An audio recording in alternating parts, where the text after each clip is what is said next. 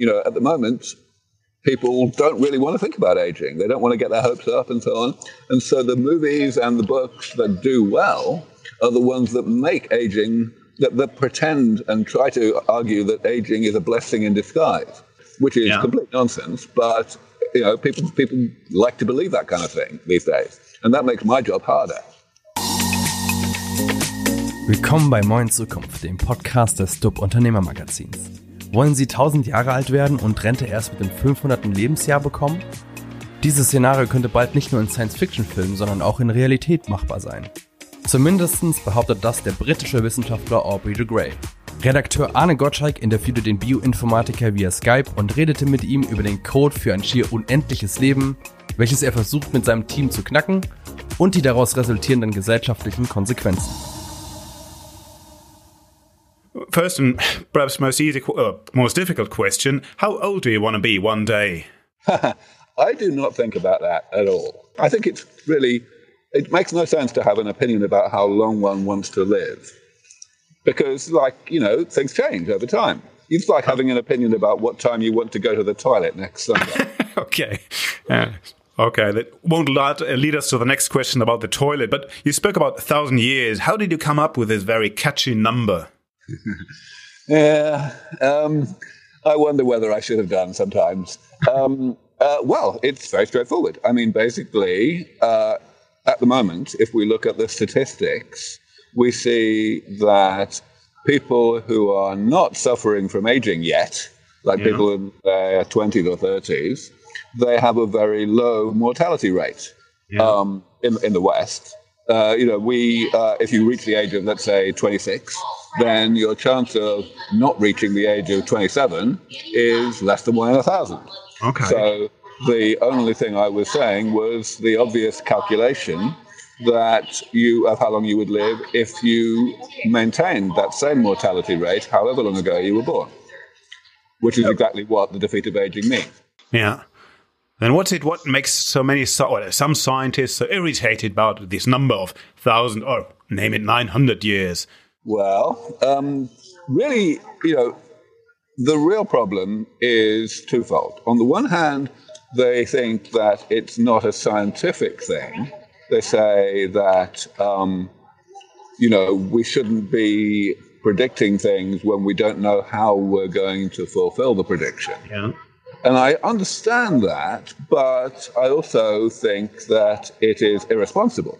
I think that if we don't make predictions about how um, about how much progress we're going to make, and at least speculative, probabilistic predictions about how soon we're going to make that progress, then people will assume that we don't have anything, that we don't know what we're doing, and that um, you know, and therefore they will not support this work. So I think it's actually wrong to avoid making predictions. And that, of course, is the other reason why scientists get annoyed. They say that, you know, this is kind of promising too much and, you know, um, getting people's hopes up unjustifiably. But again, I say no. I say that it's actually the other scientists who are being irresponsible by refusing to make any kind of description of what we're doing and how much progress we're making. Sort of clipping the wings of science. Yeah, really. I mean, but especially in this particular area. You see, I mean, in general in science, I would agree that it's wrong to make predictions because there's no value in it. But this is an area that has enormous humanitarian importance, and therefore the normal rules do not apply. As far as I understand you, it's all about the minor, say, damages in our body that on the long run could or will be lethal. What's uh, uh, that sounds awfully complicated, but perhaps in a nutshell, what's the core challenge you face? Well, actually, it's not complicated. It's a very simple concept that any machine that has moving parts anyway is going to damage itself as a consequence of its normal operation. Okay. So it's exactly the same thing for the human body as it is for a car or whatever. Now, of course, when you get into the details, it's more complicated because the human body is a very complicated machine. But it's not unmanageably complicated. The situation is really that we only have seven different types of damage that we need to repair, and seven different strategies, therefore, seven different approaches to, rep- to doing that repair. uh, I do lo- uh, write a lot about finance. Now, this field of expertise sounds very much like number crunching analysts do. How far is uh, artificial intelligence of any help for you? It's some help. Um, first of all, when I was initially um, getting going in this field, I actually was not a biologist originally. I started out as, a, as a, an artificial intelligence researcher. Yeah, I so I, so I kind of think, you know, or I used to think rather in that way, you know, like a computer scientist. And that definitely helped me a lot in looking at the problem of aging in a different way than other people do. So that was nice. However, um, these days, I think really what you're really asking is are artificial intelligence techniques actually helping in the process of discovering and developing these methods for damage repair? And yes, they are. The um, new breakthroughs that have been made over the past decade or so in machine learning have become extremely relevant in identifying new um, new drugs uh, that are useful in helping to repair damage, and indeed, for that matter, in identifying new uses for old drugs. Uh, you know, looking at old data and understanding it better than people did before, and identifying opportunities and ways in which an existing drug may actually be more useful than we thought it was. Could you give us an example, please? I'm um, sure. Um, so there's a company called Insilico Medicine, uh, which is doing very well now. It's collaborating with many big pharma companies. It's run by a great friend of mine, Alex Zhavoronkov. Um, and they are, this is their whole business model to um, identify new drugs that, that have this kind of purpose. There's another company in the UK named Nutrido, which is doing the same thing using a different kind of artificial intelligence approach. Um, there are, yeah, there are quite a few companies doing this you're living uh, among other countries in California. Did ever some kind of these California Silicon Valley bigwigs approach you and say, "Hey, this is a hundred million dollars. Here you go." I'm afraid not quite a hundred million dollars. That would have made my life considerably easier. But um, in terms of smaller numbers of dollars, yes, that's exactly what had happened. In fact, um, the, one of the biggest um, things that um, have allowed me to get this work as far as I have is um, the, the, support given by Peter Thiel, who yeah. is, of course, a very well-known investor, yeah. uh, co-founder of PayPal. Indeed. He, he started giving us money back in 2006 and uh, gave us, on average, perhaps a, bit, uh, perhaps a million dollars a year um, for nearly a decade. So, uh, yeah, without, without him, we would, we would not be nearly so far along as we are now. I understand that you have the, the, the Methuselah mice prize. Um, how big is the genetic step from mice to man? Well, first of all, the Methuselah Mouse Prize doesn't really exist anymore. Um, okay. it, it, kind of was never officially closed down, but it has served its purpose. We created that back in 2003, just really as a public relations device to get people to pay more attention to this field. And now people are paying, paying plenty of attention. So so, that, so that's okay. Um, but yes, um, to answer your, the other half of your question, um, the genetic uh, distance is quite substantial. You know, uh, most things that work in mice do not work in humans. So, yeah. you know, it's only a very first step. It's not worth a step worth taking because if something works in mice, then you know it's more likely to work in humans than it is if it doesn't work in mice. So yeah. it's worth doing the mouse experiment. But um, yeah, it's only the first step what if all your theories come to life one day? We live very, very long, say, thousand years, or let it be nine hundred years. Um, what about the the day to day life? What about I don't know uh, pension funds, things like that? Would we keep on working till we're I don't know eight hundred and receive pensions for two hundred years, or what's your view on that? All right, so I want to answer that question in two different ways.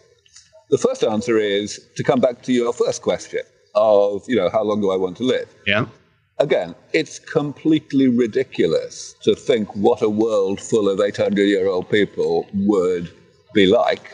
Yeah. Because we're not going to have that world for 700 years at least, whatever okay. happens.